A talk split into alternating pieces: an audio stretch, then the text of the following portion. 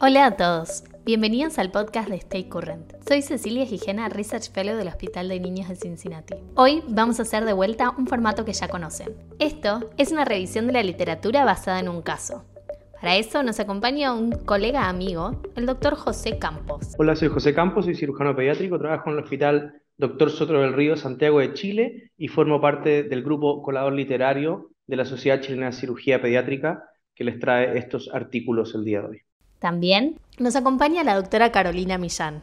Mi nombre es Carolina Millán, soy cirujana pediátrica y actual jefa del Servicio de Cirugía Pediátrica y Quirófano de la Fundación Hospitalaria en Buenos Aires, Argentina.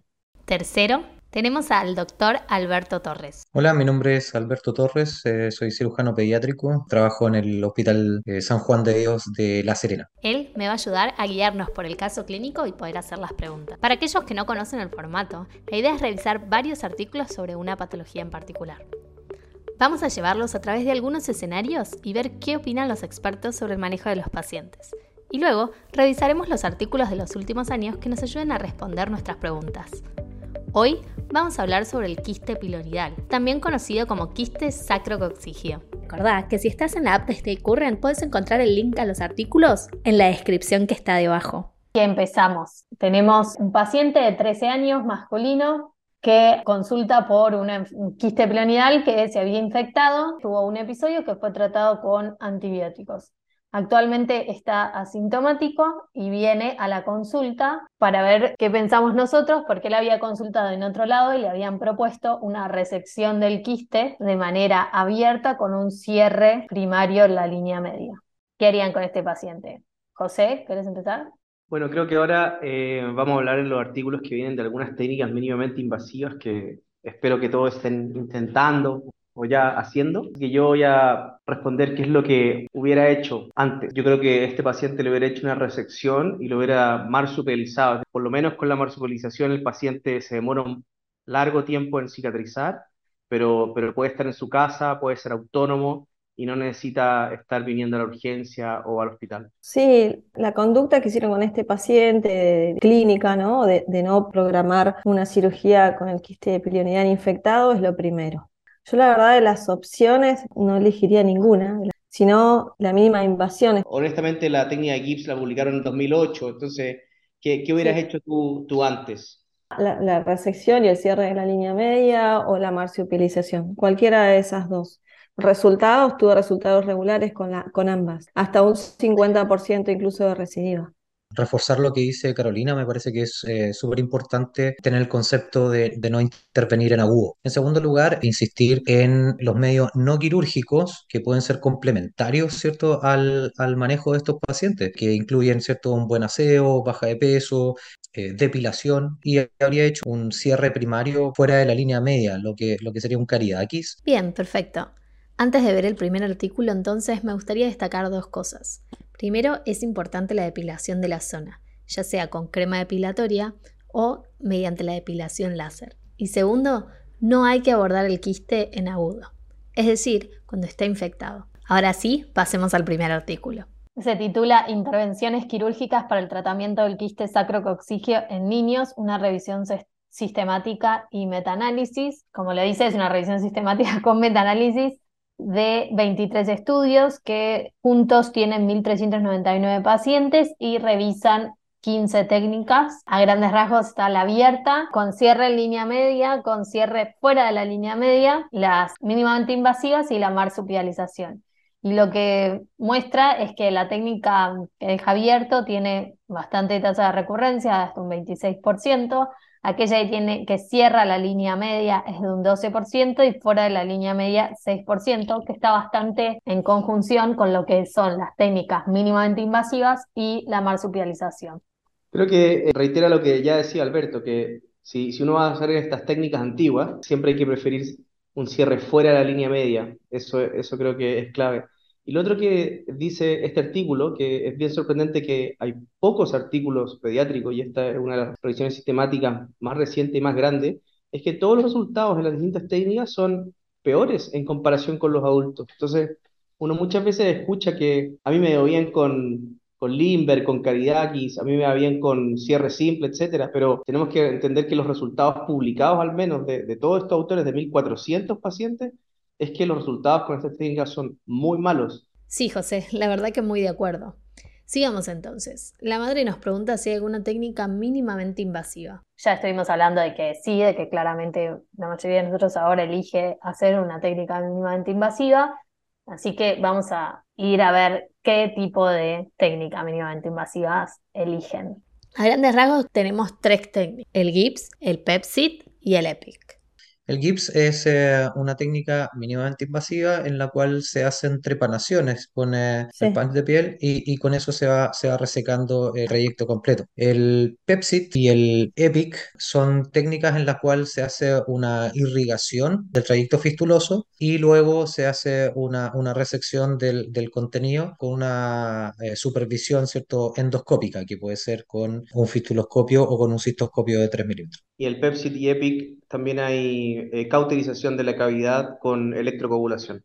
Yo hice la, digamos, hice GIPS, es la que hago actualmente, e intenté, le ofrecería esa a la madre porque es la que uso y la que me da resultado. Y la de la óptica creo que me falta curva de aprendizaje, pero no sé cuál utilizarían ustedes. Yo eh, he tenido cierta experiencia con, con GIPS, la verdad es que me parece que es una técnica fácil de aprender, una curva de aprendizaje corta y que es mm, bastante efectiva, ¿no?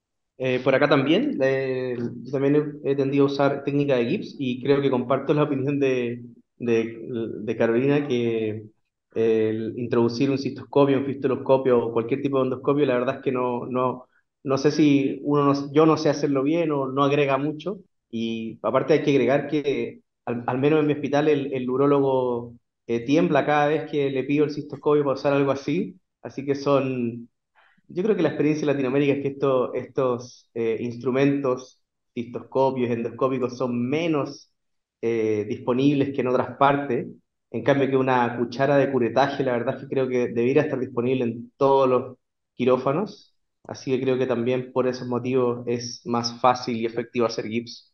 Pero en realidad en el servicio de ustedes, ¿lo usan todos los cirujanos o hay cirujanos que todavía prefieren usar las técnicas convencionales? Hay, yo, casi todos hacen GIPS aquí, pero muchos cirujanos van, ponen al paciente en tabla y dicen, ah, no, mejor voy a hacer. Sobre todo cuando se encuentran con esta situación de que hacen varios punch y les terminan con un solo gran orificio. Y dicen, ah, bueno, si lo voy a hacer así, mejor le saco y hace una técnica de caridad aquí. Yo estoy un poco más atrás en mi servicio. En general, en el equipo, la técnica mínimamente invasiva, la, en la práctica la estoy haciendo eh, yo nada. ¿Y tú, Como siempre. Sí, en realidad yo tengo 50 y 50, digamos. Nosotros somos muchos cirujanos, muchos. Bueno, veamos si al final del podcast logramos que algunos más se animen. Así que acá Traemos el segundo artículo. Este artículo se llama Trepanación versus una incisión amplia para el tratamiento del quiste pilonidal pediátrico. Este es un estudio retrospectivo realizado en California que compararon aquellos pacientes que habían sido tratados para un quiste pilonidal con cirugía mínimamente invasiva versus aquellos que habían sido tratados con cirugía abierta. Ellos tuvieron 105 pacientes, de los cuales 57% fue tratado mediante cirugía mínimamente invasiva y un 43% tratado con cirugía abierta, de los cuales a su vez un porcentaje fue tratado por cirugía abierta con cierre en la línea media y de cirugía abierta sin cierre. Lo que vieron es que aquellos que tenían una cirugía mínimamente invasiva tenían una tasa de infección de la herida mucho menor, del 3%, versus 14% y 29% para las abiertas, sin cierre y con cierre respectivamente, y que las tasas de recidiva eran bajas, de un 7, 8 y 12%, pero sin diferencia significativa para ninguna de las tres técnicas quirúrgicas. Creo que los porcentajes de recidiva son realmente bajos y bueno, que quizás eh, eh, no se, no se ajusta a nuestra población. Sí, yo tenía dos observaciones de este, de este paper. Uno es que se compara la técnica mínimamente invasiva con la técnica abierta y con la técnica de cierre en línea medias. Como vimos en el primer trabajo, esos son los que tienen peor pronóstico. Entonces, al final estamos comparando la técnica mínimamente invasiva con las peores alternativas abiertas. Eh, ahí faltó de pronto compararlo con la técnica de Kariakis o de cierre fuera de la línea media. Y lo segundo es que tiene una tasa de seguimiento de 4.6 meses, o sea, una tasa de seguimiento muy pequeña para decir que tuvo baja, baja recidiva. No, yo nada que agregar, estoy muy de acuerdo con los comentarios. Aún así, sigue siendo mejor que, que, que la mejor técnica abierta, al menos en lo reportado en este artículo. Entonces, ¿por qué no vemos que no muestra el próximo artículo? Próximo artículo es resultados a largo plazo del EPSIT en niños y adolescentes, aún la manera de hacerlo. Esto, bueno, es un estudio retrospectivo con seguimiento a corto y largo plazo, que justamente lo que ve es analiza a todos los pacientes que fueron tratados con la técnica de EPSIT. Ellos tuvieron 99 pacientes con 115 procedimientos. ¿sí? Es decir, que recibieron. Y definieron lo que era el seguimiento a corto plazo como 12 meses o menos y seguimiento a largo plazo de 36 meses o más. Y lo que vieron es que aquellos, por ejemplo, en el corto plazo, tenían un 8% de recurrencia, pero que aquellos que lo seguían en el tiempo tenían un 15% de recurrencia. O sea que si uno perpetúa, digamos, el seguimiento, aparecen más recurrencias de las que uno creía. Todos los pacientes se reoperaron por técnicas mínimamente invasivas. Un solo paciente recibió dos veces, así que se operó tres veces y las tres veces fue por técnicas mínimamente invasivas. Eh, y las complicaciones fueron bajas, tuvieron cinco infecciones y un sangrado. No requirió transfusiones ni nada, solo tuvo que quedarse más tiempo internado. Sí, creo que va un poco de la mano lo que hablaba Alberto, lo que hablaba José también del tiempo, ¿no? El follow-up que tienen estos grupos de pacientes, digamos. ¿Por qué? Porque muchos de estos pacientes no hacen las medidas, digamos, higiénicas que hablábamos de, por ejemplo, el rasurado, el depilado de la zona. Entonces, primeros meses, como ahí tiene dos follow-up distintos, los primeros meses eh, quizás la recidiva es baja, pero a medida que va pasando el tiempo se vuelven a formar otra vez los quistes porque las medidas higiénicas no se cumplen, por ejemplo, ¿no? O que está insuficientemente, digamos, resecado este quiste pilonidal. Por lo tanto, por eso yo hablo de que los porcentajes de recidiva a veces en los papers no están reflejados en la realidad clínica o médica de lo que vemos frecuentemente en consultorio. Eh, aquí yo tenía tres observaciones. Uno eh, es reforzar el, concepto, digamos, del, seguimiento a largo plazo de estos pacientes. Lo segundo es que las recidivas las tratan igual con técnica mínimamente invasiva y, tienen un, buen, un buen resultado. Y lo tercero es que con este seguimiento y con estos resultados aún así son mejores que no hacer nada y dejar al paciente en evolución espontánea. Yo creo que aunque la recurrencia fuera 15 o incluso un poco más, creo que la ventaja de estas técnicas está en la recuperación rápida del paciente. Y aunque se acerque a los índices de recurrencia de las técnicas abiertas, pienso yo que es un argumento como para no hacer eh, técnicas mínimamente invasivas, sino justamente lo contrario. Bueno, y vamos llegando al último artículo este último artículo habla todavía de algo más mínimamente invasivo. Em, bueno, el título es Tratamiento con cristales de fenol versus la escisión y cierre primario para el quiste pilonidal, un estudio randomizado en adolescentes. Este es un estudio prospectivo randomizado que se realizó en Turquía, que justamente miraba dos grupos, aquellos en los cuales se inyectó cristales de fenol y aquellos en que se realizó la cirugía. Obviamente, eh, entre los dos grupos la inyección de fenol era mucho más rápida y otra cosa de las que vieron es que la recurrencia era, ¿sí? era una tasa del 8% con los cristales de fenol y del 10% para la cirugía, que no les daba una diferencia significativa, pero que sí es significativo que no tuvieron mayor tasa de residuo con la utilización de fenol cristalizado, digamos. En lo personal no tengo experiencia con esta, esta técnica. La verdad me encantaría, digamos, si hablan de que es mucho mejor que las anteriores o, digamos, podemos tener igual éxito o similar. La verdad que no tengo experiencia. No sé si alguno de ustedes tiene experiencia con esta técnica. Yo, yo tampoco, pero lo encuentro muy interesante este artículo, que porque creo que es una modificación simple que, que se puede hacer la, técnica ya es casi como un gips, con la diferencia que no, no hacen demasiado curetaje, pero me, imagino si ese 15% que describió el artículo número 3, uno lo puede bajar aún más eh, agregándole el, fenol. Y la verdad es que en este artículo creo que es de Turquía, donde tienen muchísima experiencia con esto y muchísima experiencia en adultos y que se hayan atrevido a hacerlo por primera vez en adolescentes. Lo encuentro, la verdad, muy interesante y ojalá que alguien se anime a hacer, no sé, GIPS con y sin fenol y ojalá veamos los resultados de eso pronto para, para poder mejorar aún más el resultado de nuestros pacientes. O usarlo en la recurrencia, imagínate. O en la recurrencia de las convencionales también. ¿Por qué no las recibidas de cirugías convencionales utilizar técnicamente una técnica mínimamente invasiva? Y así terminamos otro podcast de revisión de la bibliografía. Y vimos cómo la cirugía mínimamente invasiva estaba tomando protagonismo en el tratamiento del quiste pilonidal.